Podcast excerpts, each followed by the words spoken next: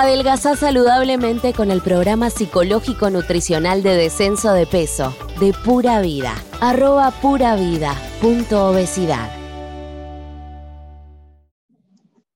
Ahí está. Lo que voy a hacer hoy es un ingreso en el tema, que después lo vamos a ir ampliando y lo vamos a ir continuando, ¿sí? Pero vamos a ir desde muy atrás, desde entender qué pasaba con la alimentación. Yo puse una frase que es, la alimentación humana es la unión indisoluble de nutrientes y sentidos, es decir, de la naturaleza y la cultura. La alimentación humana que hoy nosotros vivimos tiene que ver con nutrirnos y con darle sentido a esa nutrición. Los homínidos, ¿sí? nuestros antepasados, de que Patricia Aguirre, que es una historiadora, dice que la forma como el individuo se traslada, la forma como se alimenta y la manera en cómo se reproduce, condiciona su relación con el medio. Cuando ella habla del medio, habla del medio físico, el clima, el, ambiente, lo que fuera, interespecífico, los otros seres vivos, e intraespecífico consigo mismo, ¿sí? Entonces, esas cosas, esto está, relacionado, está dado por la forma en que se traslada, la forma en que se alimenta y la forma en que se reproduce. Todo esto, el hombre se, eh, llevó a un proceso evolutivo, como la forma en que se traslada con la bipedestación.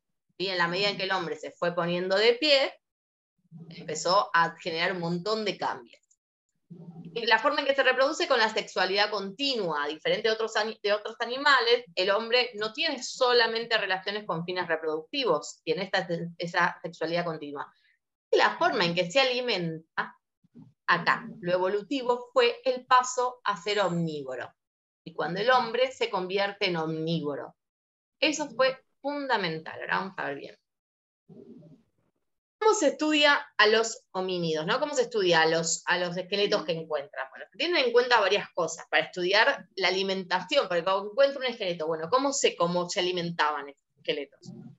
Estudio las especies que habitaban en ese momento, en ese ambiente, ¿sí? Analizar los huesos de la fauna, no es lo mismo que un hueso esté roto por, una herramienta, que esté roto por que tenga rastros de, envenenamiento, que ¿Qué, pasa con los huesos de esos animales? Exámenes de los útiles encontrados, porque bueno, saben que ya con el Homo habilis empezamos a tener eh, herramientas para, para, tanto para trabajar la tierra como para empezar a, matar los animales. Análisis de comportamiento de primates actuales en situaciones parecidas. ¿sí? Cuando se ponen a primates eh, hoy día, en la vida actual, pero en ambientes que reproducen lo que eran los ambientes paleolíticos. El estudio de la dentadura, cuando se encuentra un, un, esqueleto o se desentierra un esqueleto, lo que se estudia es la dentadura también para ver qué tipo de alimentación, porque ustedes saben que la alimentación, la dentadura va en función de la alimentación, porque se desarrolla o evoluciona en función de las necesidades de la, de la especie el desgaste que hay de los dientes, incluso también el esmalte que hay de los dientes, el análisis de los huesos fósiles, ¿sí? y las trazas de los huesos de las personas y las trazas de minerales de los huesos.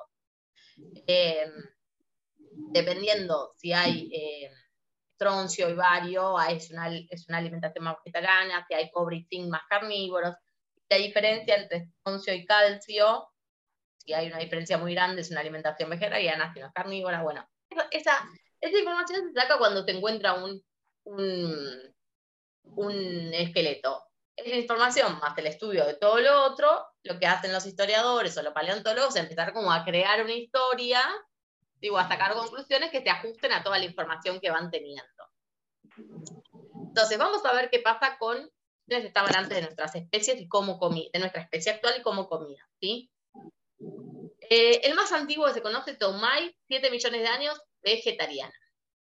Pero ya después, en 6 millones de años, teníamos, eh, se encuentra eh, un antepasado que ya era omnívoro, había un trazado de proteínas, pero de insectos, ¿sí? O sea, había fruta, comía preferentemente frutas e insectos. Piensen que era un momento donde la especie se tenía que acomodar a lo que estaba en ese momento, lo que tenía a mano.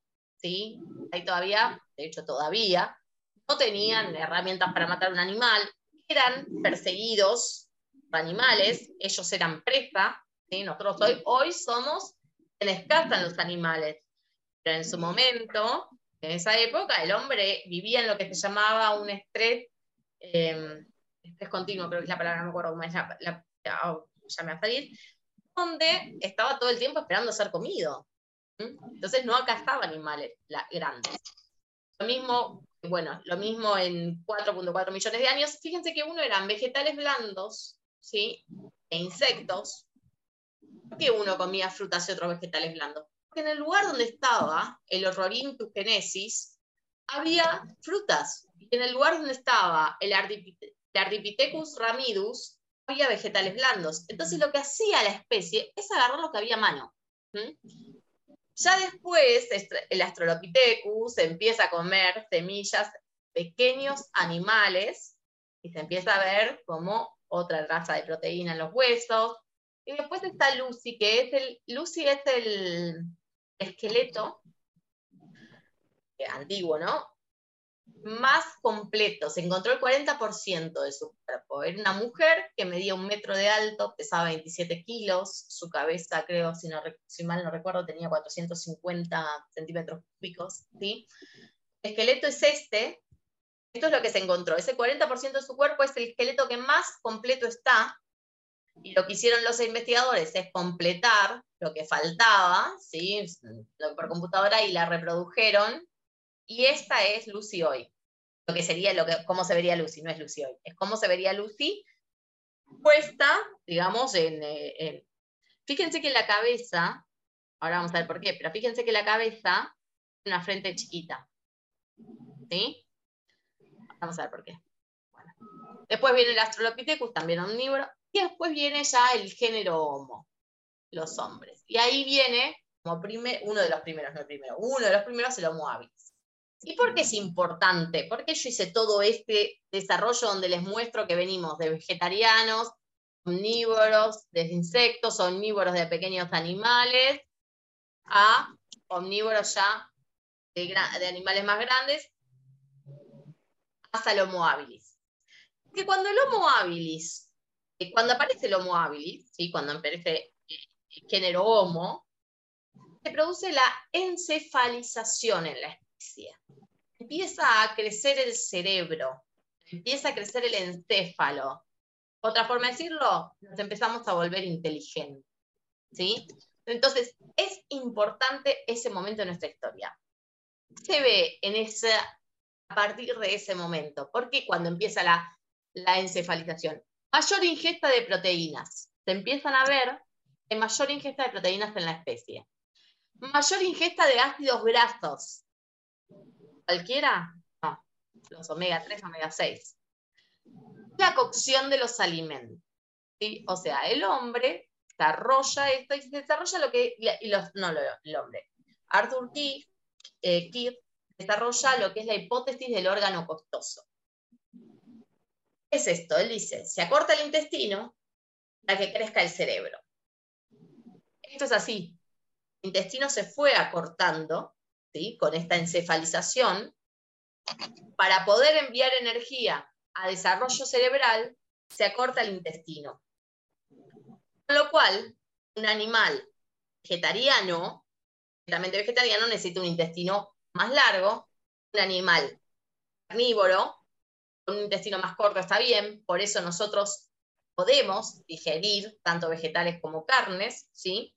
pero se nos pierde la posibilidad de sintetizar la vitamina B12 que nos lo da la carne, lo, comemos a lo le incorporamos a través de la carne. Entonces, eso el, el animal vegetariano, la especie, lo sintetiza en su propio intestino. Nosotros no. Por eso es que para nosotros naturalmente no estamos preparados para ser vegetarianos. Podemos elegir serlo, sí, pero tenemos que estar atentos a esos valores porque no, ya no somos animales que lo sinteticen naturalmente.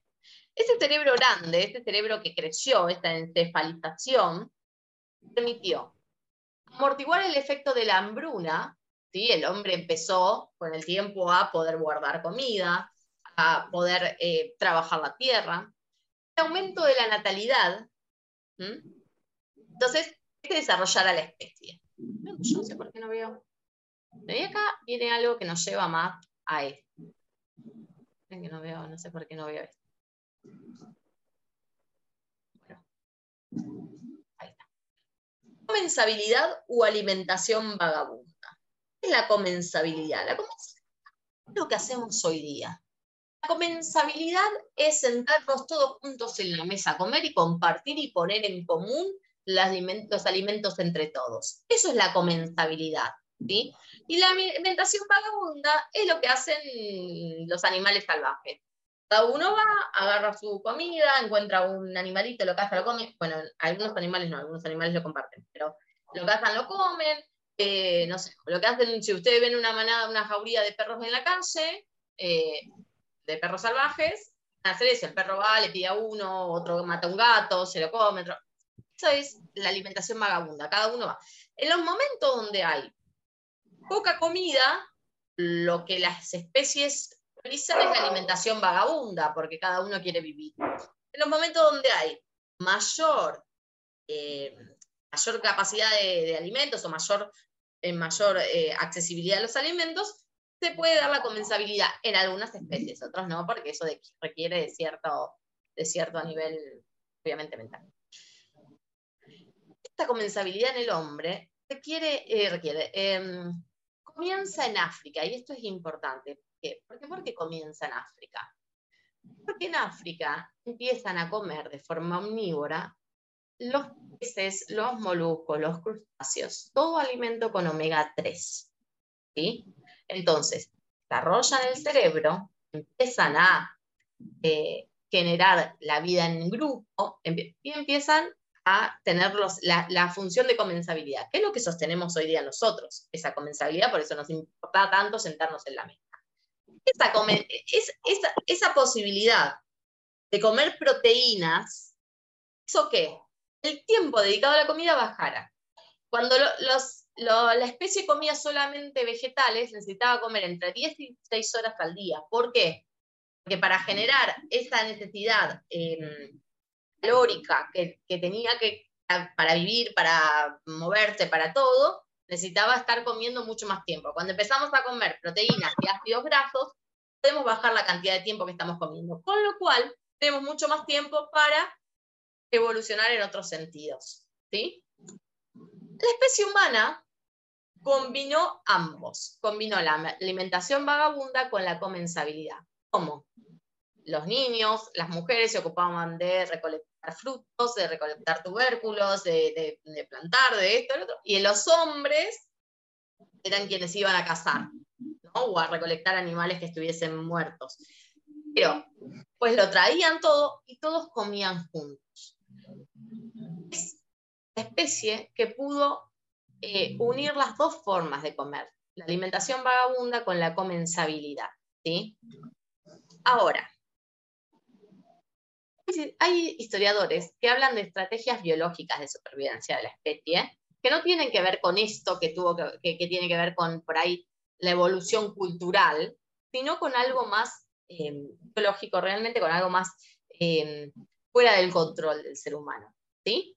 Entonces, lo importante de esto es que esas estrategias biológicas de supervivencia, que están probadas en realidad, eh, nosotros las sostenemos igual, aunque ya no necesitamos la supervivencia de la especie, porque bueno, eh, salvo que nosotros generemos nuestra propia extensión, que la estamos haciendo, pero si no, tendríamos la supervivencia asegurada, salvo todo lo que está pasando en el planeta y todas las cuestiones climáticas, que eso ya es otra cosa, ¿no?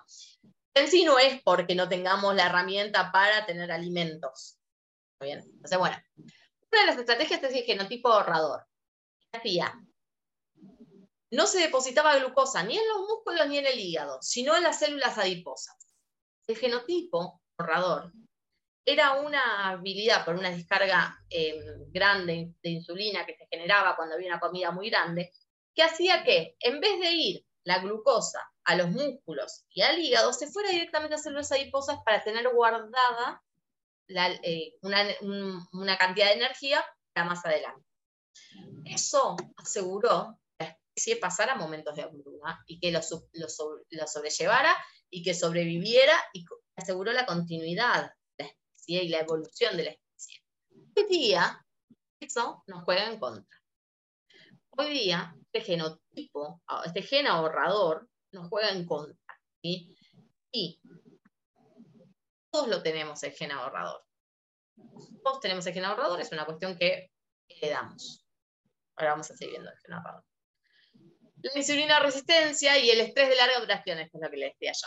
El estrés de larga duración es otra estrategia biológica, ¿sí? Ahora, mm, lo, que, lo otro que pasaba es que la glucosa se quedaba en la sangre, ¿para qué? Para ir a células adiposas y el cerebro Bien, el cerebro necesitaba alimentarse de glucosa, entonces se quedaba ahí porque el cerebro se estaba desarrollando. Entonces lo que hacía, no, la insulina no llevaba a las células la, mm, glucosa, lo cual quedaba como el depósito de energía. El estrés, el estrés de larga duración tenía que ver con el principio donde nosotros vivíamos todo el tiempo atentos a no ser comidos, ¿no? Estamos todo el tiempo atentos a que éramos factibles de ser eh, esa de otro animal. Cuando nosotros empezamos a dominar la naturaleza, dominar no, dominamos nunca la naturaleza, pero sí, cuando empezamos a trabajar sobre la naturaleza, cuando empezamos a domesticar o a, o a atrapar animales, cuando empezamos a generar herramientas para, para para defendernos, refugios para resguardarnos, y, todo eso, ya ese estrés de larga duración ya no lo teníamos más. No estábamos en estrés. Tenemos estrés de larga duración, pero por otra razón. Entonces ya ese estrés de larga duración ya no estaba más. Guardábamos la grasita, pero no teníamos que salir corriendo para salvarnos de algún animal. La leptinoresistencia, y acá hay algo. Nosotros sabemos que nosotras tenemos dificultades eh, la hormona eh, leptica. Nosotros tenemos esa dificultad, ¿sí? Pero es diferente. Nosotros, nuestro hipotálamo no lee la leptina. ¿Por qué? Porque comemos alimentos de alto índice glucémico. Eso lo sabemos. Y lo recuperamos cuando, cuando el hipotálamo empiece a, cuando nosotros dejemos de comer alimentos de, de, alto índice glucémico, cuando empecemos a comer saludable, se va a desbloquear y va a, volver a leer la leptina. ¿sí? La leptina es la hormona que hace que dejemos de comer. Todos los animales tienen la leptina. Todos los animales. Ahora, nuestros antepasados lo que hacían era tener poca leptina. No es lo mismo que nos pasa a nosotros. Nosotros tenemos, estamos llenos de leptina. Ellos tenían poca leptina. ¿Para? Para poder comer un poco más y poder generar esas capas de grasa que les servían como una acumulación. Hoy nosotros generamos una resistencia a la leptina porque comemos mal. En realidad no es que tenemos la misma problemática que ellos, porque lo de ellos era una cuestión de que, la, que hacía la especie para sobrevivir. Lo nuestro, no. Es una cuestión que, le generamos a la especie para destrozarla. Y el genotipo derivador es otra de las estrategias biológicas, la última, y en realidad este genotipo derivador habla de que aquel gen ahorrador, que yo les expliqué acá arriba, sirvió mucho para que el ser humano no eh, pudiera, guardar, pudiera guardar la grasa y tuviese energía y que a la vez tuviese glucosa en sangre para que ese cerebro se desarrollara y todo, hoy no se apagó, quedó a la deriva, quedó ahí en todos nosotros. Por eso nosotros tenemos que estar muy cuidadosos con lo que ingerimos, porque ya no estamos pasando momentos de hambruna. Ya no pasamos como lo hacía nuestra especie en periodos de hambruna. Nosotros hoy tenemos kiosco, la cena, almacén, eh, heladera, tenemos todo a mano para comer constantemente. Pero tenemos a la deriva el gen ahorrador. Nos lleva a acumular grasa para los momentos de hambruna. Con lo cual, tenemos que ser muy conscientes de lo que comemos, porque nosotros engordamos, entre otras cosas, porque nuestra especie, para nuestra especie, el estar con grasa era necesario para supervivencia. Entonces es algo genético en nosotros. Lo que pasa que ahora lo que hacemos es, obviamente, un engorde en demasía, en demasía, y que no tiene función biológica engorde, ¿sí? no hay una función biológica, no es que me estoy engordando para después ir a correr a aquel búfalo y matarlo y tener la energía cuando haya hambruna. No, no hay una función ahora. ¿Está bien? Vamos a seguir con esto, pero una frase que a mí me gustó, que leí, que me pareció que estaba buena, era, sin cultura organizándolo, no hay comida ni cocina, solo ingesta animal. ¿Sí? Escuchen. Sin cultura organizándola, no hay comida ni cocina, solo ingesta animal. Cultura, si bien son cuestiones compartidas y con todos y demás, tiene que ver también con mis decisiones, ¿sí? con cómo yo decido comer. Entonces, cuando yo pienso en qué voy a comer en este día, o qué voy a comer, qué voy a cenar, o, qué hago con mi planificación diaria, tengo que pensarlo desde mis decisiones y mis patrones, ¿sí? porque si no, termina siendo una ingesta animal. Una ingesta animal es una ingesta automática. Es automática. La nuestra es todavía peor que la ingesta animal, porque la nuestra, el animal come cuando tiene hambre, nosotros peor. Pero es una ingesta automática. ¿sí? Nosotros tenemos que organizarla. Organizarla y culturalizarla, pero no culturalizarla porque a mí de chica me enseñaron que había que comer. Culturalizarla como a mí me hace bien, como a mí me conviene, no como me enseñaron, ¿sí? La cultura es, se modifica, la cultura va cambiando constantemente. Bueno, yo puedo generar en mi, en mi círculo íntimo familiar una cultura, relación a la comida, por ejemplo. ¿Bien?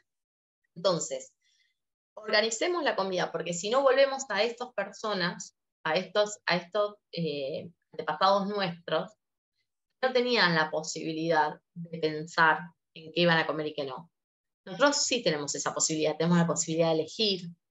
¿bien?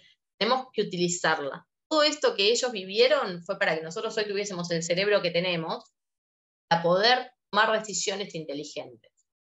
En el medio muchos de ellos han muerto, obviamente, bueno, todos han muerto, pero digo, muchos de ellos han muerto en realidad por no poder acomodarse a la evolución.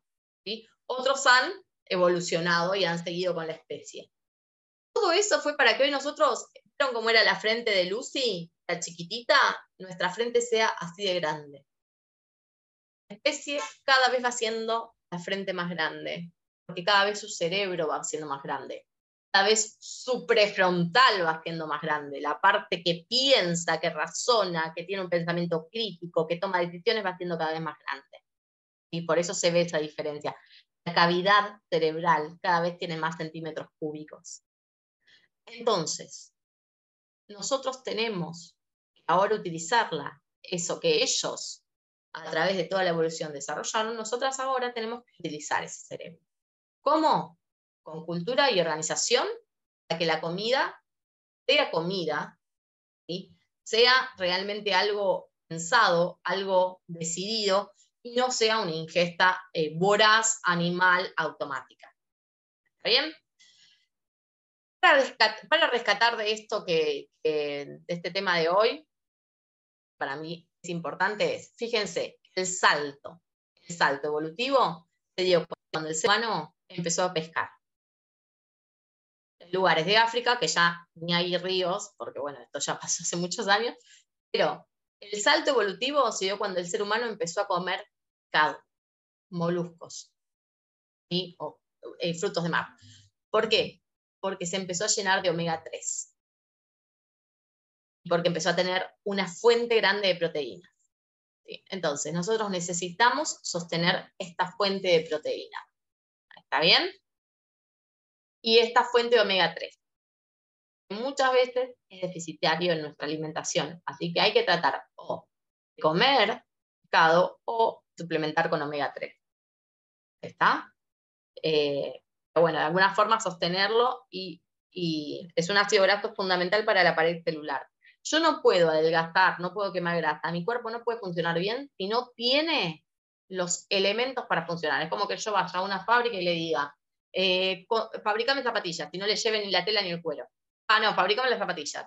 No voy a poder, porque yo necesito mm, las cosas para poder fabricar esta zapatilla, ¿no? Bueno, nuestro cuerpo le digo, ¿qué más grasa? ¿Qué más grasa? ¿Qué más grasa? Sí, pero pará. Una pared celular que es un desastre, que se me, está, desarmando, que se me está entrando cualquier cosa que no puedo filtrar. ¿Cómo voy a, cómo voy a quemar grasa? Estoy tratando de sobrevivir. ¿Se entiende?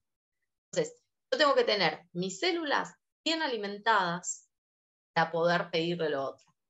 Para pedirle después que queme grasa. ¿Está bien?